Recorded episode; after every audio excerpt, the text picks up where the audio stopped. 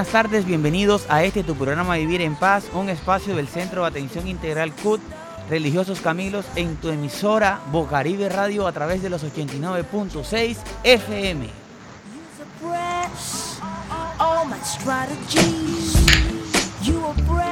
Con el objetivo de generar espacios de educación al servicio de la comunidad, donde podemos brindarles herramientas y estrategias que puedan ayudarlos a mejorar su bienestar. Le damos la bienvenida a nuestra mesa de trabajo, quien hace parte fundamental de este programa. Y comenzamos saludando a dos miembros nuevos del equipo, nuestra querida amiga Daniela y Karen. Bienvenidas a Vivir en Paz. Daniela, ¿cómo estás? Hola Alex, muy bien y emocionada como siempre de estar acompañándolos en este nuestro programa Vivir en Paz. Y a todo el equipo de trabajo que nos acompaña el día de hoy. Gracias, este, estimada Daniela. También tenemos aquí a nuestra querida Karen. Karen, bienvenida a Vivir en Paz. Así es, Alex y Daniela. Muy buenas tardes para ustedes, para nuestra mesa de trabajo y para todos nuestros oyentes que sintonizan Bocaribe Radio por medio de los 89.6 FM y los que nos escuchan a través de nuestro sitio web www.bocaribe.net. Hoy con música a tono les traemos como siempre una temática muy interesante que nos dará mucho de qué hablar. Sí, muchas gracias Karen. Hoy aquí este, quiero comentarles a nuestros oyentes que para el día de hoy tenemos un programa muy entretenido, un programa como siempre educativo y de una temática que en realidad nos da a muchos, eh, este, digamos, ideas específicas referentes a, cierto tema, como lo es este, el tema de, la inclusión. Hay muchos mitos, hay muchas digamos, incluso miedos acerca cuando hablamos de lo que es el tema de la inclusión social, eh, cuando estamos refiriéndonos a personas que de pronto tienen alguna condición de discapacidad. Entonces hoy trabajaremos aquí ese tema. ¿Qué te parece ese tema a ti, estimada Daniela? Así es, Alex. Sin duda alguna, este será un tema de mucho interés y me parece muy importante que empecemos a prestarle atención a esto, porque parece algo que que es sin importancia. De hecho, es poco lo que sabemos sobre la inclusión, porque buscamos información por internet sobre cómo realizar ejercicios para bajar de peso o recetas. Pero cuánto nos preocupamos por saber el significado y qué consecuencias se derivan de la inclusión. Sí, muchas gracias Daniela. Eh, y esto que nos has dicho eh, deja en claro que todos los temas que tratamos en nuestro programa son pensados para ser aprovechados por todos los miembros de la comunidad. Eh, les recordamos acá eh, que estamos transmitiendo desde la Biblioteca Popular del Barrio La Paz, estamos al aire libre, por eso que de pronto ustedes sienten el sonido de los pitos, porque estamos aquí en el espacio abierto, porque también quisimos volver nuevamente a nuestro programa, pero obviamente respetando todas las normas de bioseguridad eh, acá. Entonces tenemos eh, compañeros que estamos desde acá, pero desde diferentes espacios de la biblioteca para guardar esto de la distancia, pero como siempre con un objetivo principal y es el de poder llevarles a ustedes una información educativa, una información de calidad, de una forma muy dinámica y como siempre vamos a tener eh, temas grandiosos en esta nueva temporada que lo que viene de Vivir en Paz y hoy, hablando del tema de la, de la, inclusión. Entonces, ya para comenzar y entrar un poquito en materia, eh, quiero eh, decirle a nuestra amiga Karen que nos diga la frase del día. ¿Qué frase del día tenemos para hoy?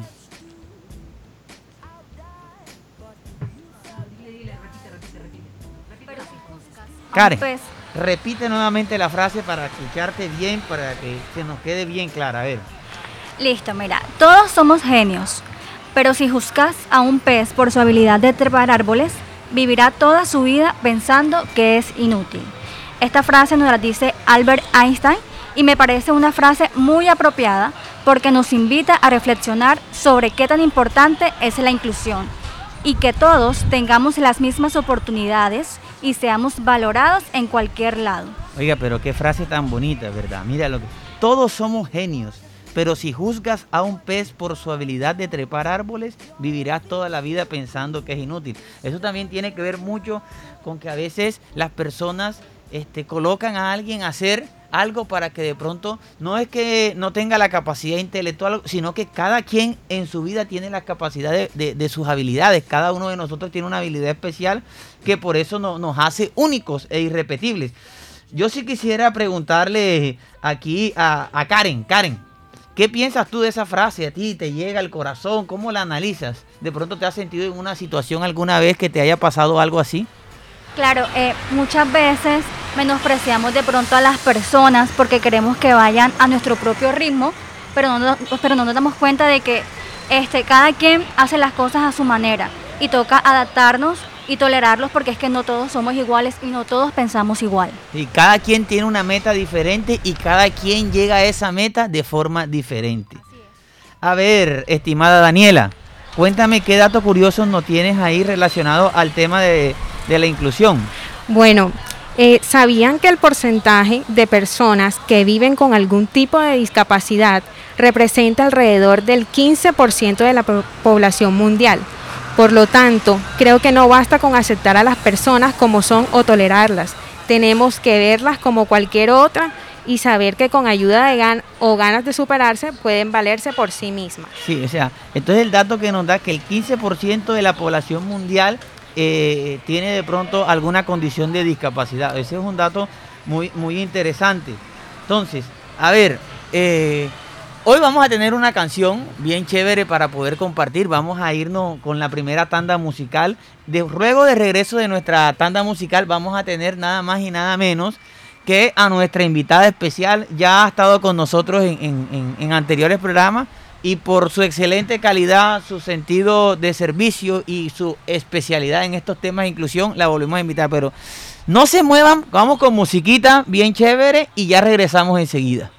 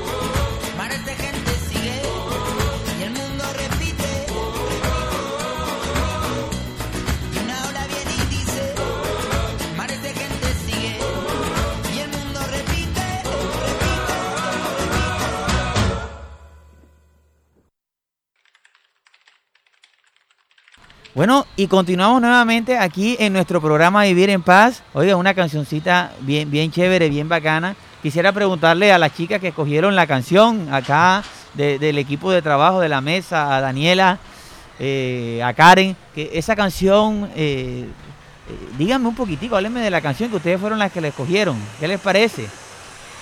Bueno, este, esa canción nos parece súper chévere porque nos transmite un mensaje de que a pesar de que seamos diferentes, eso es lo maravilloso de este mundo, las diferencias, y que podamos convivir y trabajar con ellas.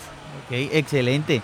Hoy bueno, ahora sí lo que todos estábamos esperando, nada más y nada menos, pues eh, para hablar de este fantástico tema, como es el tema de la inclusión, traemos a una invitada eh, súper espectacular, una gran este, colega, compañera de trabajo, excelente profesional.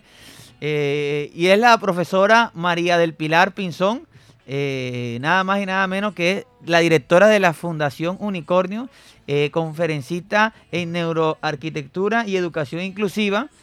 Y sobre todo, este, digamos, ha tenido una gran experiencia en todo este tema.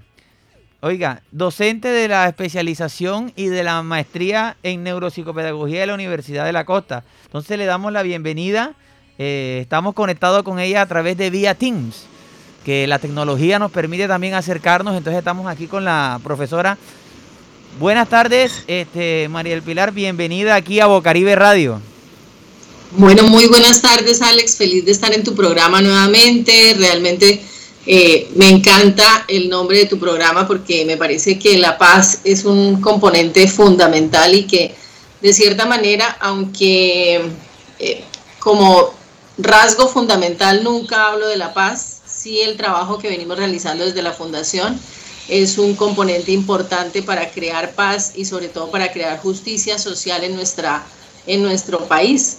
Entonces creo que estamos muy conectados en la misma línea. Ok, bueno, profe, aquí tenemos a nuestra amiga Daniela, quien tiene una, pregunta para usted.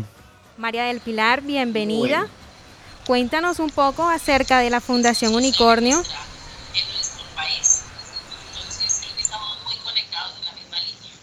Recuerda que la escucho un poquito tardecito, así que te voy respondiendo un poquito tarde. Ah, ok, sí. Para explicarles un poquitico a la gente, la profe está conectada con nosotros vía Teams y entonces escucha a veces un poquitico la reacción unos segunditos retrasados. Profe, ella le estaba preguntando un poquitico, porque de pronto es, es sobre qué hace la Fundación Unicornio, a qué se dedica la Fundación Unicornio. Bueno, te cuento, nosotros tenemos dos líneas de acción. Primero te cuento que la Fundación Unicornio nació en Bucaramanga en el año 2007, ya llevamos 14 años rompiendo barreras de indiferencia por un mundo más accesible e incluyente. Y tenemos dos líneas de acción importantes. Una, todo el tema de la educación inclusiva. Promovemos eh, que todas las instituciones, desde un CDI, desde un preescolar hasta una universidad con posgrado, tengan programas y proyectos de inclusión formalizados para atender a la población con discapacidad, todo tipo de discapacidad. Entonces asesoramos universidades, colegios, eh, a los docentes, los capacitamos en temas de educación inclusiva, cómo educar a un niño con discapacidad visual, auditiva, cognitiva, eh, y promover los derechos de los niños y de las personas con discapacidad a su derecho fundamental a la educación. La segunda línea está en la mira de crear ciudades accesibles e incluyentes. Entonces hemos estado trabajando de la mano de los arquitectos promoviendo eh, la creación de una ciudad sin barreras arquitectónicas y que le permita a la persona con discapacidad movilizarse, sistemas de movilidad accesibles e incluyentes, eh, ciudades mucho más justas para todos y donde las personas con discapacidad se puedan movilizar con seguridad, autonomía y eficiencia. Ok, este, muchas gracias María del Pilar, pero ya como para ir aclarándonos este, toda esa labor que hace con las instituciones educativas, eh, cuéntanos un poquitico cuál sería la, diferencia entre inclusión, eh, personas en condición de discapacidad, discapacitados, ¿qué, se considera una persona en condición de discapacidad? Bueno, el término adecuado en este momento y el que estamos usando es persona con discapacidad, de acuerdo a la Convención de Derechos de las Personas con Discapacidad.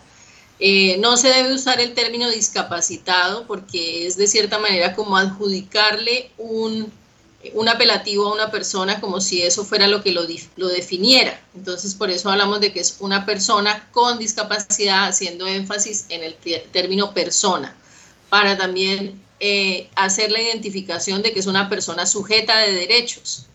Por eso se debe hablar del concepto de persona con discapacidad. También hay otros conceptos, por ejemplo, eh, antiguamente se hablaba de que un niño o una persona con discapacidad llegaba a la universidad y se integraba a la universidad. Ahora estamos hablando del proceso de educación inclusiva, que lo que mira y lo que promueve es que no es la persona adaptándose al sitio, sino es el sitio adaptándose a la persona. Entonces, como las universidades y los colegios y los jardines infantiles tienen la obligación de adaptar no solamente su infraestructura, sino sus currículos para brindar la atención idónea a las personas y a los niños con algún tipo de discapacidad. Oiga, excelente. Muchas gracias este, por la aclaración de concepto.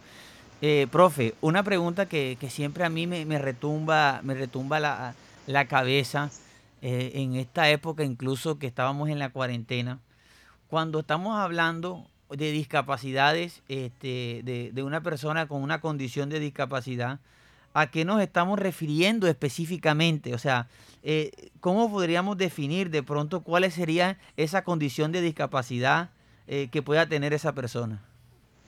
Bueno, hay cinco tipos de discapacidad.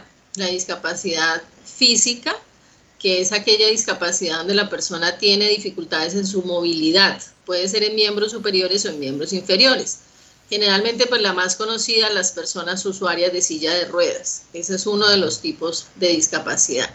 El siguiente tipo de discapacidad es la discapacidad cognitiva, donde se encuentran, por ejemplo, los niños y jóvenes con síndrome de Down o con algún déficit intelectual.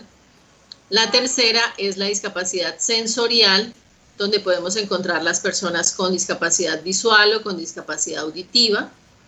Y la siguiente es la discapacidad mental o psicosocial, donde encontramos a las personas que tienen alguna afectación psiquiátrica y requieren, por ejemplo, el apoyo de medicamentos para poder mejorar su condición. Esas son las, condiciones de discapacidad, entendiendo que la discapacidad no solamente es una afectación directa sobre la persona, sino que el término de discapacidad sucede cuando hay barreras en el entorno. Entonces, en este momento como a ver, tenemos como problemas con la conexión de estamos retomando la, llamada acá con la con la profesora que nos estaba hablando de las diferentes eh, etapas o barreras que hay en la en, la, en, la, en, las personas en condición de discapacidad.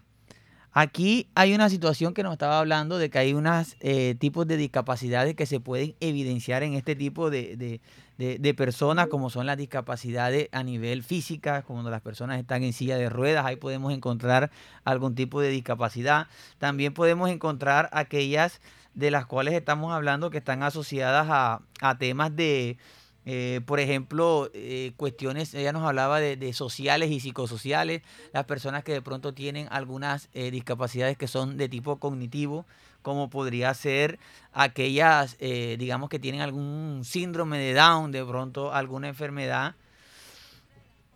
entonces, ya nos vamos a contactar enseguida nuevamente con la profesora, estamos acá haciéndole la, la llamada porque recordamos que por cuestiones de la eh, de la Secretaría de Salud, los lineamientos eh, del gobierno nacional, el tema del COVID-19 eh, nos, ha limitado un poco referente a lo que a lo que volvió o digamos definitivamente nos da la posibilidad de poder encontrarnos nosotros con los demás. Entonces, estamos aquí con, este, este tema. Vamos a, pedirle unos cinco minuticos, vamos a colocar una canción mientras retomamos nuevamente eh, la llamada con la profesora y enseguida regresamos aquí a, continuar con esta entrevista para que sigamos aprendiendo de estos temas asociados al tema de la inclusión. Enseguida regresamos.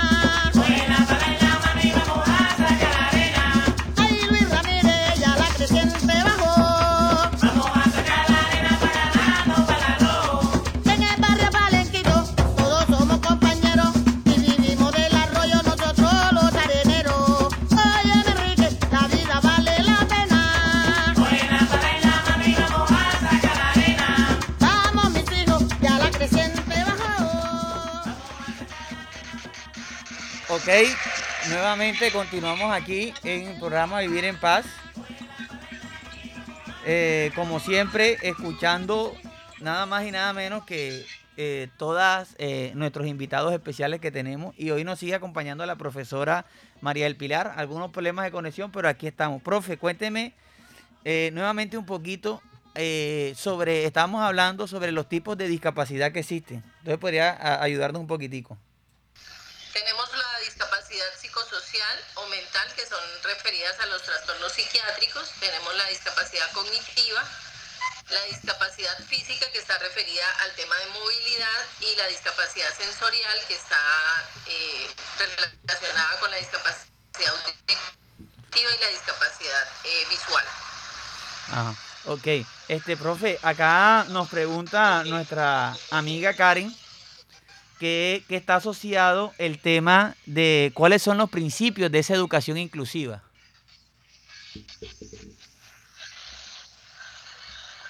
Los principios de la educación inclusiva, pues es precisamente un poco lo que te comentaba anteriormente, y es tener en cuenta que es la institución educativa a la que se debe adaptar a las personas. En este momento nosotros estamos regidos en educación inclusiva en Colombia con el decreto 1421 del 2017 y el decreto 1421 tiene dos componentes bastante importantes y es que todas las instituciones educativas deben eh, cambiar aprendizaje.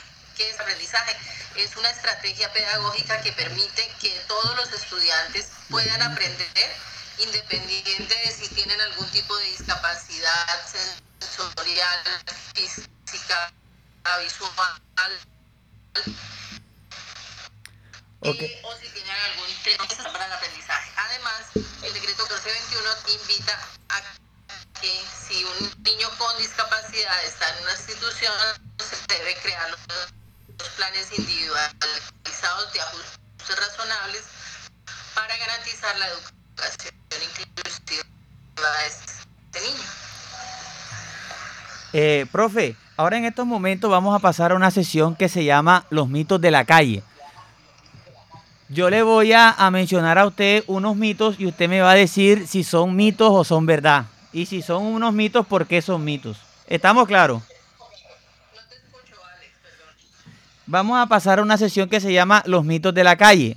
Estos mitos de la calle son una sesión en donde nosotros vamos a mencionarle a usted algunos mitos sobre este, las diferentes situaciones que se pueden presentar y usted nos dice si son mitos o son verdad respecto al tema de la educación inclusiva.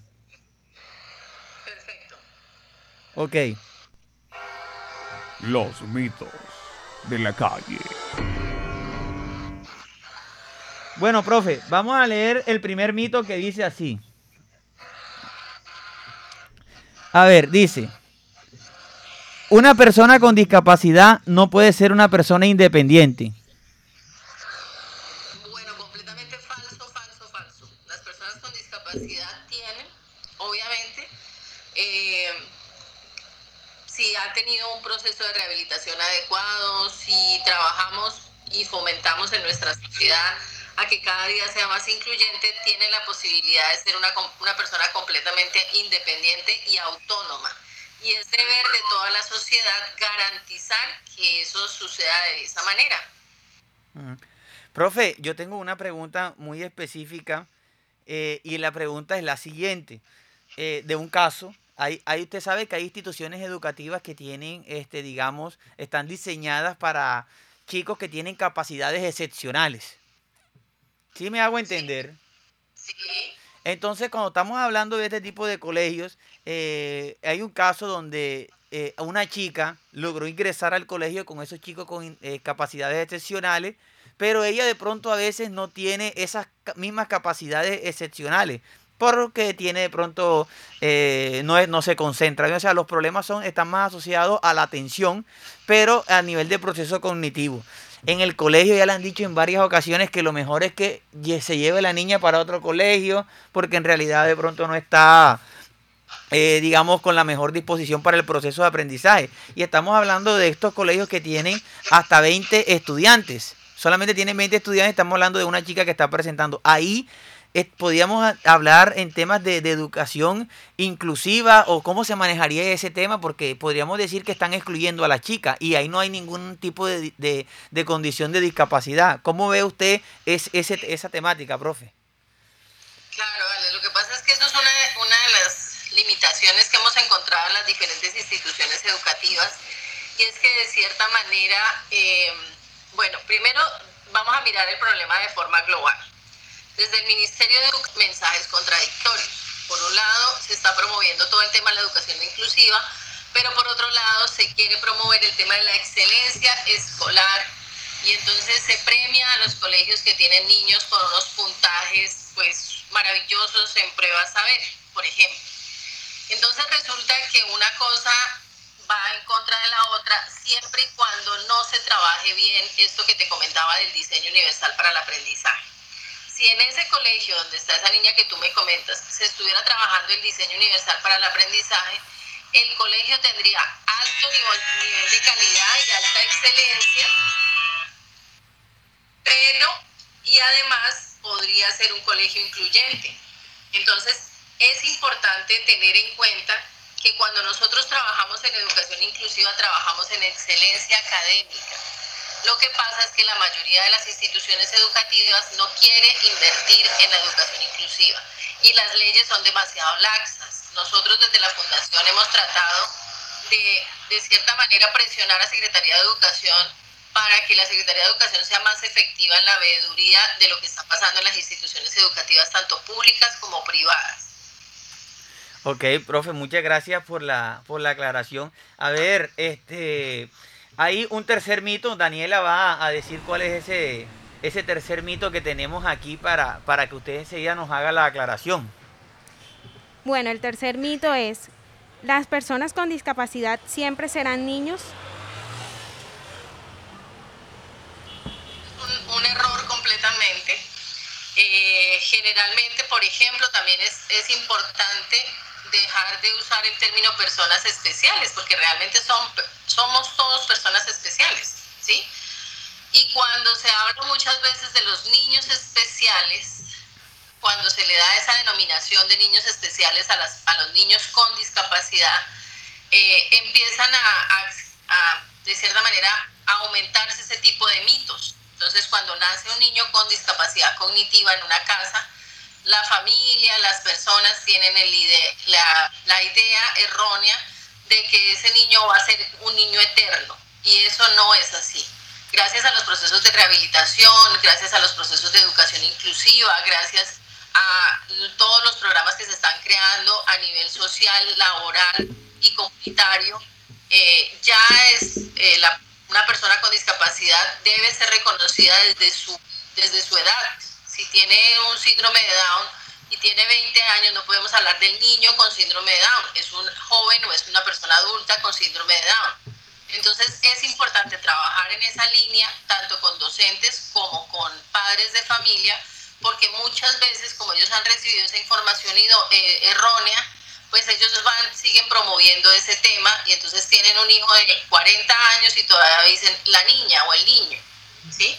Pero eso es un mito. Eh, profe, oiga, excelente este tema. Yo tengo una pregunta muy interesante y está asociada al tema de la sexualidad, ya que estamos hablando eh, de la, de digamos, eh, de este caso cuando, cuando hay personas en condición de discapacidad de pronto con algún síndrome de Down. Los papás son muy temerosos y, mucho miedo. Y también sabemos que son, son las personas que, digamos, tienen una mente muy perversa, se terminan aprovechando de a veces de la condición de discapacidad de, de las niñas o niños con síndrome de Down, incluso también de adultos con síndrome de Down para abusar sexualmente de ellos. Pero ellos también a veces eh, quieren tener un novio, una novia, y los papás a veces también, digamos, como que tienen ese miedo. Es un tema muy complejo. Desde su experiencia, ¿qué nos podría contar referente a esto? No sé si me hice entender con, con la pregunta o con la situación que estoy planteando. Claro, Alex. Mira, a mí me llaman mucho organizaciones de jóvenes eh, con algún tipo de discapacidad cognitiva o adultos con discapacidad cognitiva y las mamás me preguntan, eh, yo debería dejar que mi hijo tuviera novia y que tuviera relaciones sexuales con su novia, debería acolitar ese tipo de situación. Y yo le haría una pregunta, digamos, vamos a hacer un imaginario. Digamos que yo conozco a tu mamá o a tu familia. Y entonces yo digo, bueno, cuénteme de Alex. Entonces la señora me dice, no, imagínense que Alex no lava la losa, Alex no se hace un desayuno, Alex no trabaja, Alex no sale solo, yo lo tengo que llevar a todas partes. ¿Tú crees, tú dejarías que, que ese Alex del que estamos hablando de forma imaginaria tuviera relaciones sexuales con una persona o tuviera una vida afectiva con una persona si es una persona completamente dependiente? Claro, claro que no. Además de que es, un, de que es, de que es irresponsable. Exactamente, es una persona, y no estamos hablando de una persona con discapacidad. Si yo tengo un hijo que no hace nada por él mismo, que no se solventa económicamente, que no tiene, tenga o no tenga discapacidad, no debo acolitar una relación. Tengo que trabajar para que él sea independiente. Tengo que fortalecerlo, tengo que mirar si es que hay una situación, si es que yo lo he mantenido demasiado eh, eh, consentido, si es que yo lo he, llevado a, ese nivel de, de sometimiento, de situación de dependencia conmigo. Pero yo no puedo dejar que una persona eh, tan dependiente pues pueda tener una relación, porque entonces el día de mañana eso puede producir un bebé y ya no voy a tener una persona totalmente dependiente, sino dos, ¿sí? Entonces, la mirada está en que si yo tengo, nosotros hemos tenido y tenemos conocimiento ya por las situaciones de inclusión laboral de las personas con síndrome de Down y con diferentes tipos de discapacidad, ya hay personas con discapacidad cognitiva que tienen su trabajo, que tienen un ingreso, que tienen una empresa, que tienen una fuente, un emprendimiento. Si esa persona se puede solventar económicamente, si esa persona puede sale sola, si esa persona tiene eh, algunas eh, actividades eh, de responsabilidad en su propia casa y es autónoma en su propia casa, pues obvio que va a tener el derecho y no solamente el derecho, sino que, sino que la familia debe permitirle a él ser autónomo también en su sexualidad. Oiga, excelente. Me, me gustó mucho esa respuesta, profe. Y, y, eso me lleva también a una pregunta, a, a otra pregunta. En, en estas situaciones, eh, que digamos los padres que tienen este miedo, que tienen este miedo con, con, con la situación de la condición de discapacidad, ¿cómo nosotros podemos, cómo nosotros podemos darle a ellos herramientas para indicarles, digamos, cuáles son esos pasos que debe tener eh, su hijo en ese desarrollo para que vaya generando esa independencia. De pronto no la fórmula mágica porque sabemos que cada caso es particular, pero sí de pronto algunos tips. trataría a un niño sin discapacidad brindándole las herramientas para que sea autónomo e independiente. Esa persona debe tener responsabilidades en su casa. Si yo tengo un niño en casa desde los 5 o 6 años, él ya puede hacer actividades, puede empezar a recoger sus juguetes, puede hacerse cargo de sus libros a los 6, a los 7, 8 años. Entre más grande está el niño o la niña, va adquiriendo unas responsabilidades en el hogar y poco a poco esas, esas actividades y esas responsabilidades se pueden ir dando a nivel social.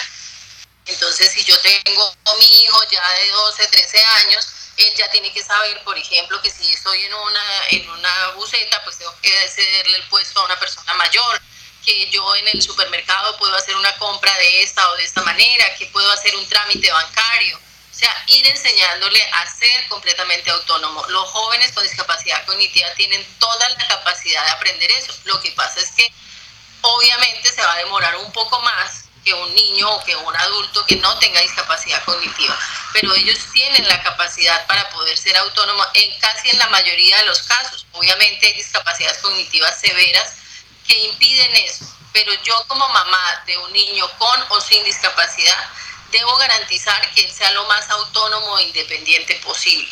También, también los padres pueden recibir este tipo de orientaciones. Hay como escuelas para padres donde puedan ellos asistir o algo. Desde la Fundación Unicornio está trabajando eso. Nosotros hemos apoyado fundaciones. Eh, yo te cuento un poquito cómo es la dinámica de la fundación. Nosotros, de repente, la mayoría de las fundaciones tienen como un lugar de acogida y las personas con discapacidad vienen hacia nosotros. Esa es un tipo de fundación. La Fundación Unicornio trabaja abriendo oportunidades en la sociedad. Entonces nosotros, por ejemplo, vamos a los colegios, a las universidades, a las empresas y promovemos que hayan espacios para que las personas con discapacidad puedan tener acceso a sus derechos.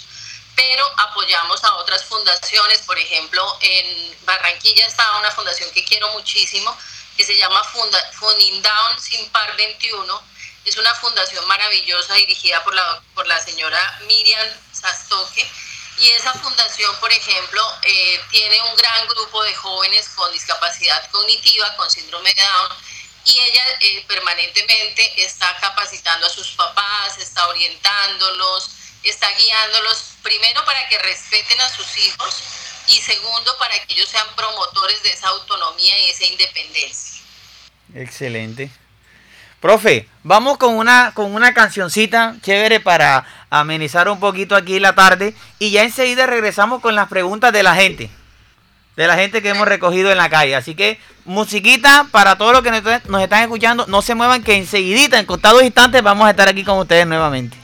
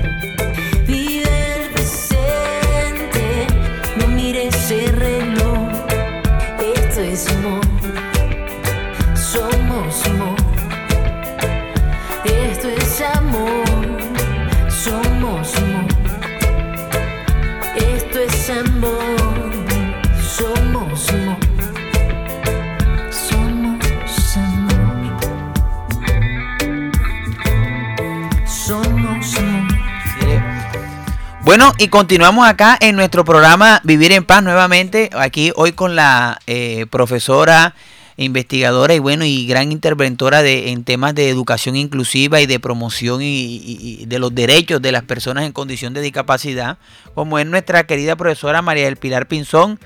Eh, profe, muy contentos con usted. Eh, nuevamente reiterarle las gracias por, por habernos acompañado. Como siempre, usted maravilloso todas las respuestas que nos da y este para este eh, esperemos tenerla porque fíjese yo pensé en hablar de temas que de pronto lo podemos tomar un poquitico y al final aunque el tiempo se nos está acabando de recomendaciones para esta cuestión del COVID y, los chicos en personas en condición de discapacidad, pero escuchemos primero qué preguntas nos trae la gente en el día de hoy, qué preguntas nos tiene la gente. Entonces vamos a escuchar eh, esta sección que se llama eh, La gente pregunta. Charles Osorio, lo que sucede es que tengo un familiar con una discapacidad, entonces, ¿qué debo hacer para que él no se sienta rechazado dentro de la familia? Profe, ¿sí escuchó? Verlo como una persona, empezar a utilizar el lenguaje adecuado. Si yo tengo un niño con discapacidad cognitiva, tengo que decir, mi hijo tiene una discapacidad cognitiva, no hablar. Muchas veces uno en los colegios, las mamás se acercan y me dicen, eh, ay doctora, es que yo tengo eh, dos niños, a Pedrito, eh, perdón, a un niño normal y a Pedrito y Pedrito está ahí y Pedrito se queda mirándome como, ajá, y entonces si el otro es normal, ¿yo qué soy? ¿Sí? Y entonces es importante primero desde el lenguaje saber que yo tengo dos hijos. Uno de ellos tiene discapacidad y el otro no tiene discapacidad, pero no están hablando de que es normal o no es normal o que si es un niño especial o no es un niño especial, usar los términos adecuados. Muchas veces tenemos un niño con discapacidad física y entonces hablamos que está chueco, que es que está enfermito, que es que, o si es una persona con discapacidad auditiva, se habla de que está enfermo, de que, no, es una persona con discapacidad, es un niño con discapacidad. Desde el lenguaje ya empezamos a identificar, pues, que es una persona y que tiene derechos. Y posterior a eso, eh, empezar a, socializarlo con toda la familia con esa misma naturalidad que se haría con cualquier niño. Muchas veces las familias hasta los ocultan, cuando hay reuniones sociales no los llevan, se sienten avergonzados de ellos mismos y acudir de repente a algún profesional si realmente yo siento que, me ha afectado mucho el, tema de tener un hijo con discapacidad, acudir a un profesional, a un psicólogo que me ayude también a mí a aceptar la situación para poder ayudar a las demás familias, a las demás personas de la familia a aceptarlo. Ok, bueno, profe, vamos con la siguiente pregunta. Hola, buenas tardes. Mi nombre es Marcela y quisiera saber qué tan preparados están las instituciones hoy en día para implementar la inclusión. Gracias. Hola, buenas tardes. Cada día, cada día están más preparados, pero realmente desde la fundación quisiéramos que estuvieran muchísimo más preparados.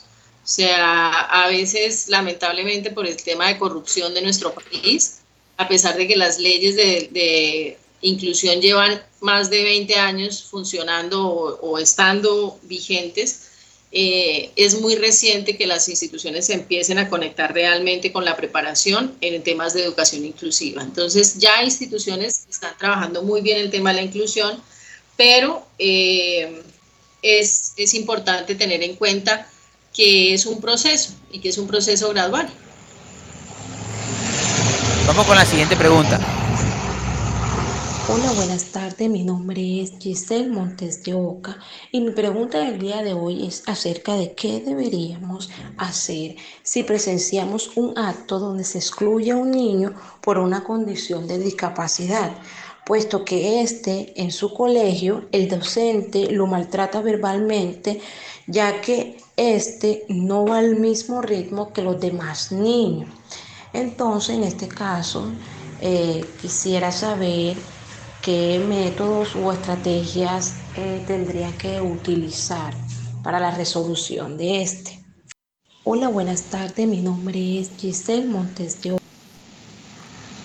bueno, desde la Secretaría de Educación hay oficinas donde los padres de familia se pueden acercar o ingresando en la página de la Secretaría de Educación pueden implementar una queja para eh, pues precisamente denunciar que está recibiendo maltrato a alguno de sus estudiantes o a alguno de los niños y que no está teniendo, eh, no se está teniendo en cuenta el tema de la educación inclusiva en ese colegio.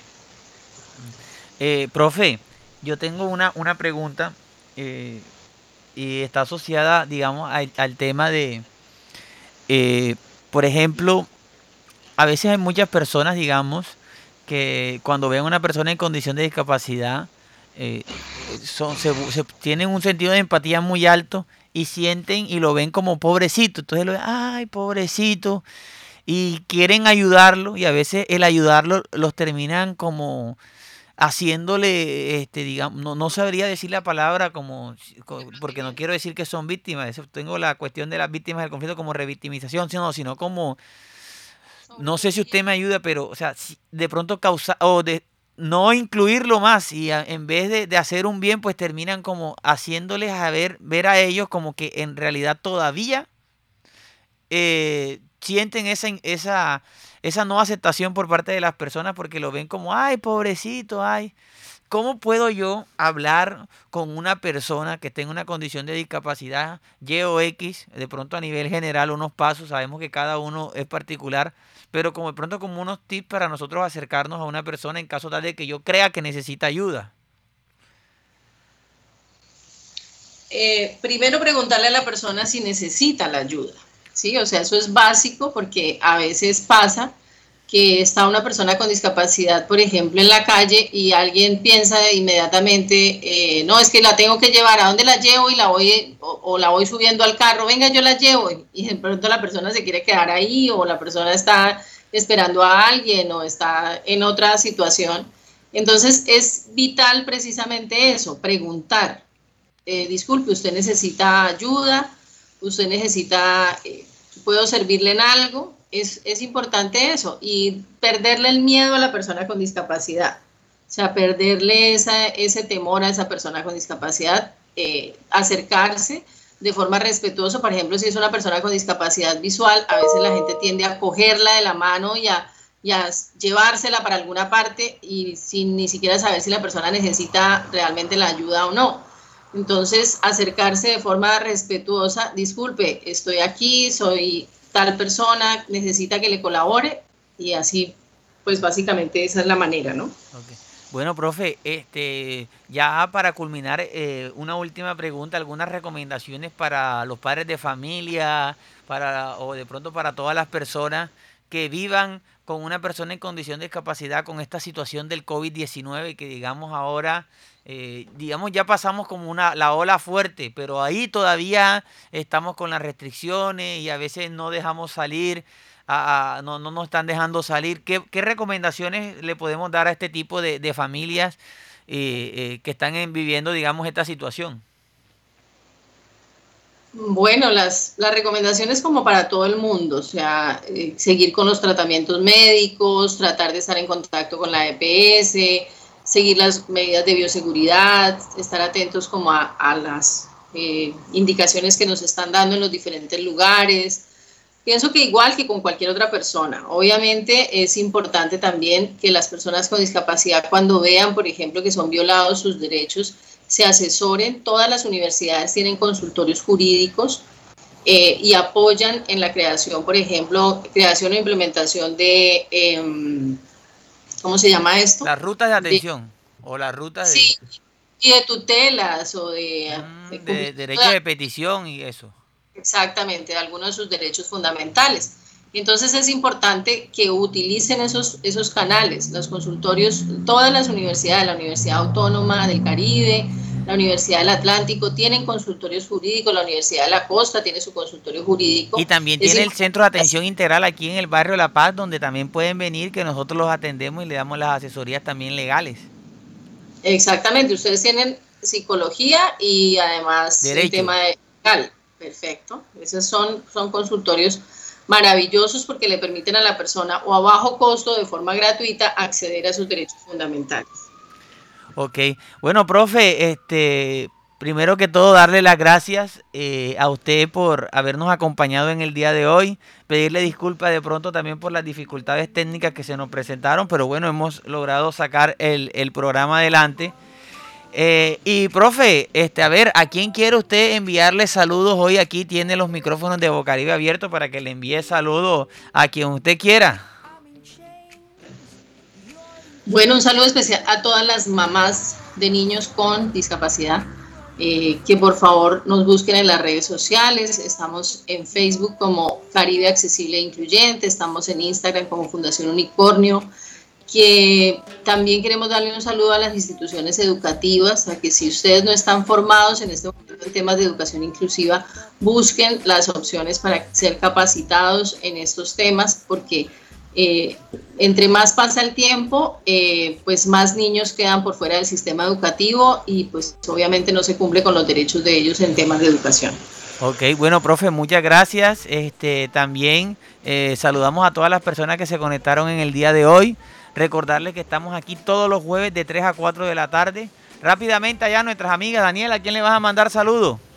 Un saludo a mi compañera allá en el Centro de Atención Integral para la Comunidad, Marcela Rico. Ok, y allá nuestra amiga Karen, ¿a quién le va a mandar saludos? Un saludo a todos nuestros queridos oyentes.